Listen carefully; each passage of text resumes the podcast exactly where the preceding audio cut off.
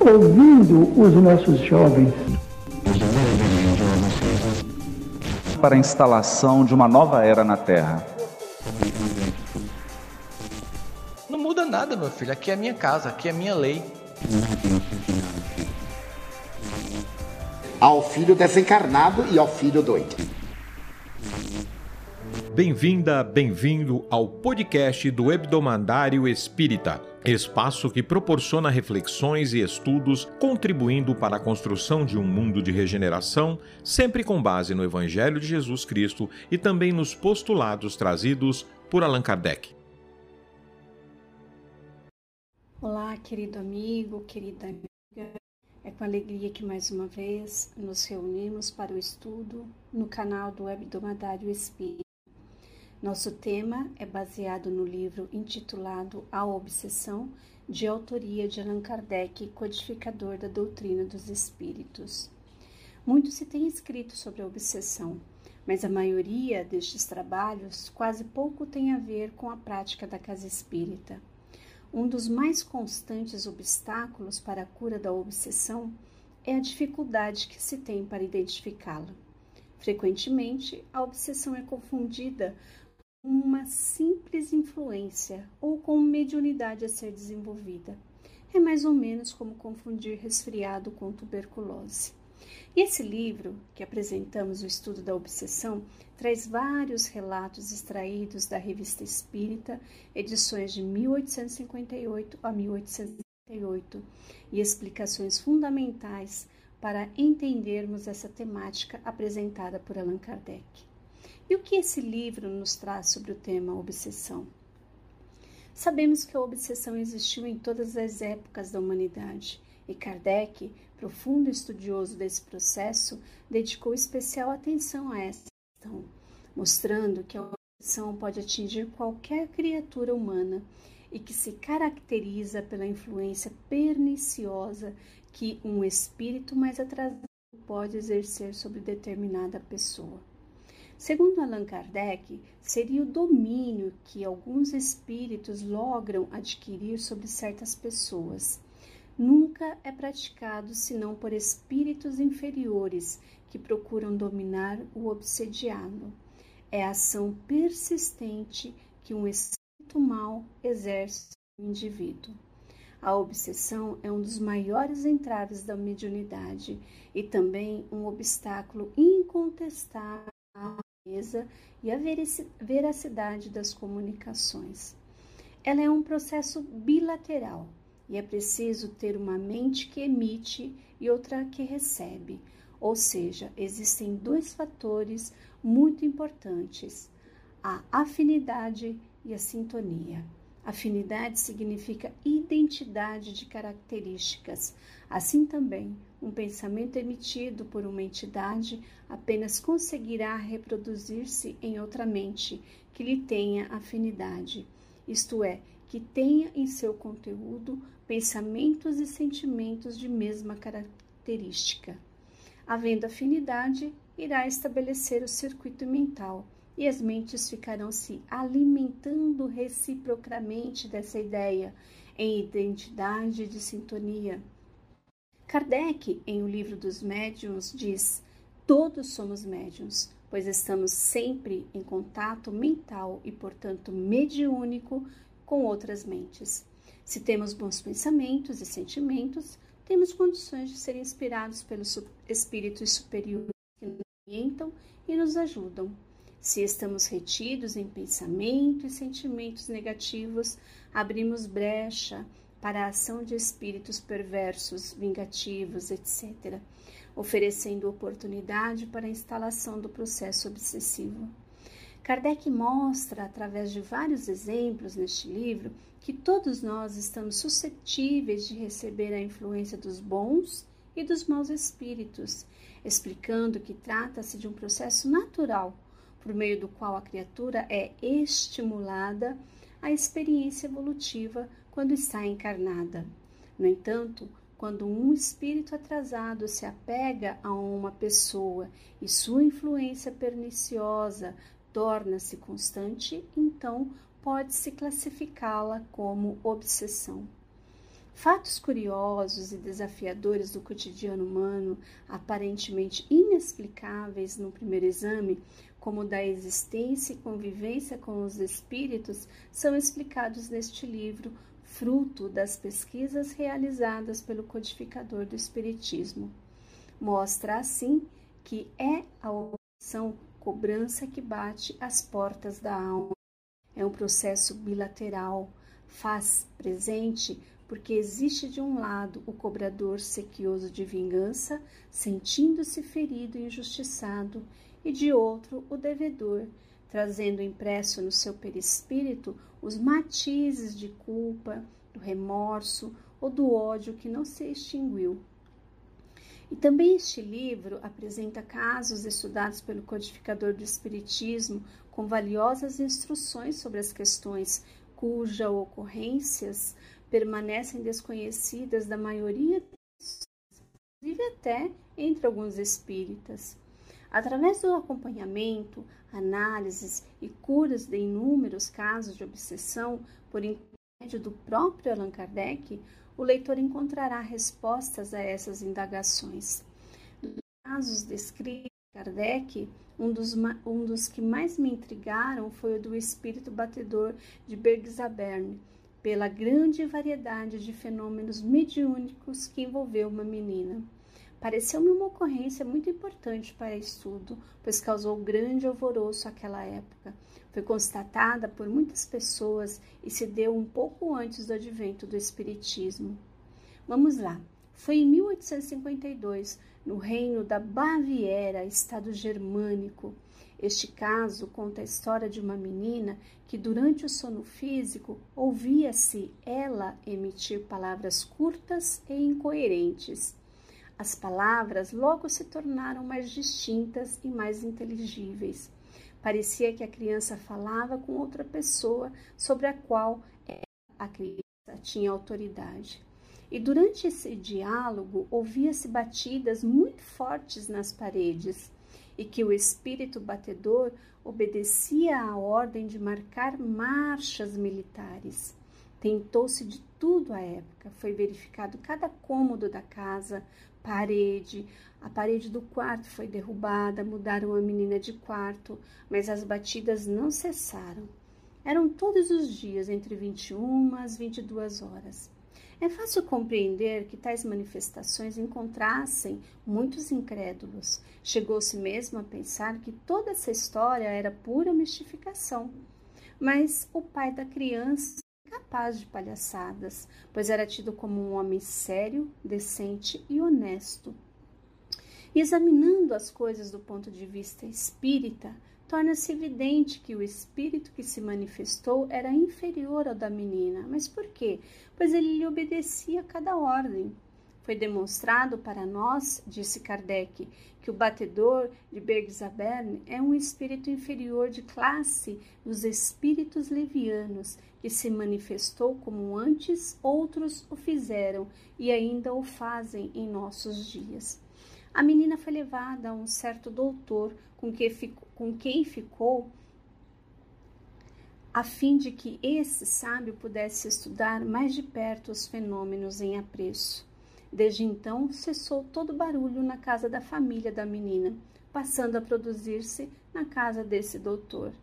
Sabe-se que o papel que certas criaturas emprestam à imaginação, mas aqui havia efeitos materiais de inequívoca e que tiveram um grande número de testemunhas. Mas com que propósito se manifestou? A notícia não diz que tenha sido chamado. Hoje, que estamos mais experimentados nessas coisas, não se deixaria entrar um visitante tão estranho sem que ele informasse quais os seus propósitos. Isso é Kardec falando. Ele pode ter agido naquelas circunstâncias por um mero capricho, como também poderia fazê-lo por instigação de espíritos elevados com o fito de despertar a atenção dos homens e convencê-los da realidade de um poder superior fora do mundo corpóreo. Outro tema bastante interessante neste livro é sobre os obsedados e subjugados. onde Kardec alerta os adeptos do Espiritismo que é de suma importância conhecer a doutrina, a fim de se porem em guarda para que não se tenha a presunção de saber tudo. Fala ele que um desejo muito natural em todos aqueles que começam a se ocupar do Espiritismo é ser médium, principalmente psicográfico. É realmente o gênero que mais tem atração dada a facilidade das comunicações e por ser o que melhor se desenvolve com o exercício. A subjugação, esclarece Kardec, é uma ligação moral que paralisa a vontade de quem a sofre, impedindo a pessoa dominada pela emoção a ações, por vezes contrárias ao seu próprio interesse. Já a fascinação tem consequências muito mais graves. É uma ilusão produzida pela ação direta do espírito sobre o pensamento do médium e, de certa maneira, lhe paralisa o raciocínio. Relativamente às comunicações, o médium fascinado não acredita que o estejam enganado. O espírito tem a arte de lhe inspirar confiança cega que o impede de ver o embuste e de compreender o absurdo do que escreve, ainda quando esse absurdo salte aos olhos de toda a gente. Kardec narra o caso do Sr. F, que exemplifica a fascinação. O Sr. F era um moço instruído, de esmerada educação, de caráter suave e benevolente, mas um pouco fraco em suas resoluções. Tornou-se médium psicógrafo com muita rapidez. Obsediado pelo espírito que dele se apoderou, ele não dava repouso, escrevia incessantemente, com lápis, pena, o que ele tinha em mãos. Tornava-o num movimento compulsivo, mesmo quando havia falta de, mater de material para escrita, médium simulava escrever com os dedos em qualquer parte onde se encontrasse. O moço se achava de tal modo subjugado que sobre ele a voz da razão era impotente. Com o auxílio de Kardec e um colega, conseguiram a muito custo libertar o rapaz da influenciação. Kardec nos chama a atenção sobre o poder dos espíritos, sua natureza e o objetivo das relações com que eles podem o homem estabelecer. Que os espíritos não são iguais nem em poder, nem em conhecimento e nem em sabedoria, nada mais sendo que as almas dos homens, desembaraçadas de seu invólucro corporal, apresentam variedades ainda maior do que as encontradas entre os homens na terra, visto procederem de todos os mundos e porque entre os mundos o nosso planeta não é mais atrasado nem o mais avançado. Há, pois, espíritos superiores e outros bastante inferiores, muitos bons e muitos maus, muitos sábios e muitos ignorantes. Há os levianos, os malévolos, mentirosos, astuciosos, hipócritas, engraçados, espirituosos, zombeteiros e muitos outros. Com isso, é necessário lembrarmos-nos que estamos incessantemente cercados por uma multidão de espíritos que, por serem invisíveis aos nossos olhos materiais, nem por isso deixam de estar no nosso espaço, ao nosso redor, ao nosso lado, espiando as nossas ações, lendo os nossos pensamentos, uns para nos fazerem o bem, outros para nos induzirem ao mal, conforme sejam bons ou maus. Também nos mostra Kardec, neste livro, que entre os espíritos que nos rodeiam, há os que se vinculam a nós, que agem mais particularmente sobre o nosso pensamento, aconselhando-nos e cujo impulso seguimos sem o saber, felizes se escutarmos somente a voz dos bons Outro aspecto importante do livro estudado é a descrição de diversas maneiras pelas quais se dão as perturbações de entidades espirituais. Kardec deixa bem claro que a obsessão jamais se dá senão pelos espíritos inferiores. Os espíritos bons não causam nenhum constrangimento, aconselham, combatem a influência dos maus e, se não são ouvidos, afastam-se. Que esse grau de constrangimento e a natureza dos efeitos que produz marcam a diferença entre a obsessão, a subjugação e a fascinação. E o codificador nos dá a chave por, porque nossa, por nossa vontade, que por nossa vontade podemos nos livrar sempre do jugo dos espíritos imperfeitos, porque em virtude do nosso livre-arbítrio temos a escolha entre o bem e o mal. E ver e compreender esse mal é uma maneira de nos preservarmos contra ele. Quanto mais difícil for a luta, maior será o mérito do sucesso. Quem vence sem perigo, triunfa. Temos outro relato para estudo muito interessante que foi os processos de Morzini, que narra os seguintes fatos. Em março do ano de 1857, a comunidade de Morzini, situada na Alta Saboia, leste da França, com aproximadamente 2.500 habitantes naquela época, encontrava-se, segundo os noticiários da época, sob a influência de uma desconhecida epidemia que iniciava sua escalada. Em novembro daquele ano, ou seja, de 1857, os atingidos já totalizavam 27 já em 1861, quatro anos depois, alcançava um máximo de 120. Demonstrando intensa preocupação com a patologia, o governo francês designou um certo Dr. Constant que desenvolvesse critérios de investigação sobre os rigores da ciência médica.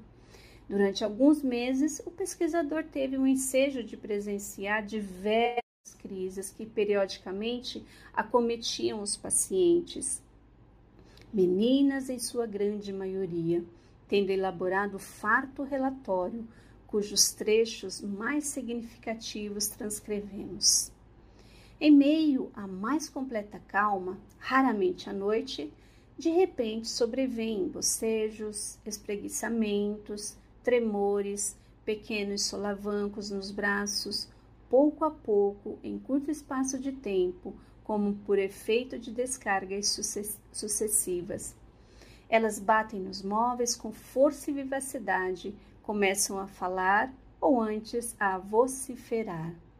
No estado de crise, as moças têm uma força desproporcional à idade, pois são precisos três ou quatro homens para conter, durante a mesma, meninas de dez anos. Sabemos que deram respostas exatas a perguntas feitas em línguas por elas desconhecidas. Durante a crise, o caráter dominante desses momentos terríveis é o ódio a Deus e a tudo o que a ele refere.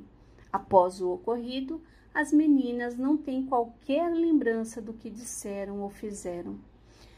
A ótica espírita, certamente, não hesitaríamos em identificar os relatos acima, claras evidências de um legítimo enredo obsessivo, disse Kardec. No entanto, assim concluiu o Dr. Constant. Tudo o que vimos em Morzini, sobretudo aquilo que se conta, poderá aparecer para certas pessoas um sinal manifesto de uma possessão demoníaca, mas é muito certamente de uma moléstia complexa que recebeu o nome de esterodemoniomania. Trata-se ainda, segundo o diagnóstico proposto, de uma intrigante histeria coletiva, agravada pela fixação da figura demoníaca. Em função da impotência da terapêutica médica convencional para a solução da insólita problemática, julgou-se conveniente recorrer tradicionais procedimentos de expulsão demoníaca a cargo das autoridades religiosas. Pensaram então em reunir na igreja, na igreja local, todos os doentes de Morzine, com vistas a implementar um exorcismo coletivo. Todavia, para desespero dos sacerdotes ali presentes, Todas as jovens entraram em crise ostensiva simultaneamente, derrubando e quebrando o mobiliário do templo, lançando-se ao chão entre homens e crianças que, em vão, tentavam contê-las. O Dr. Constant relatou que os doentes se diziam atormentados por seres invisíveis, mas como ele nem viu doentes e nem viu fantasmas, concluiu que os doentes eram loucos.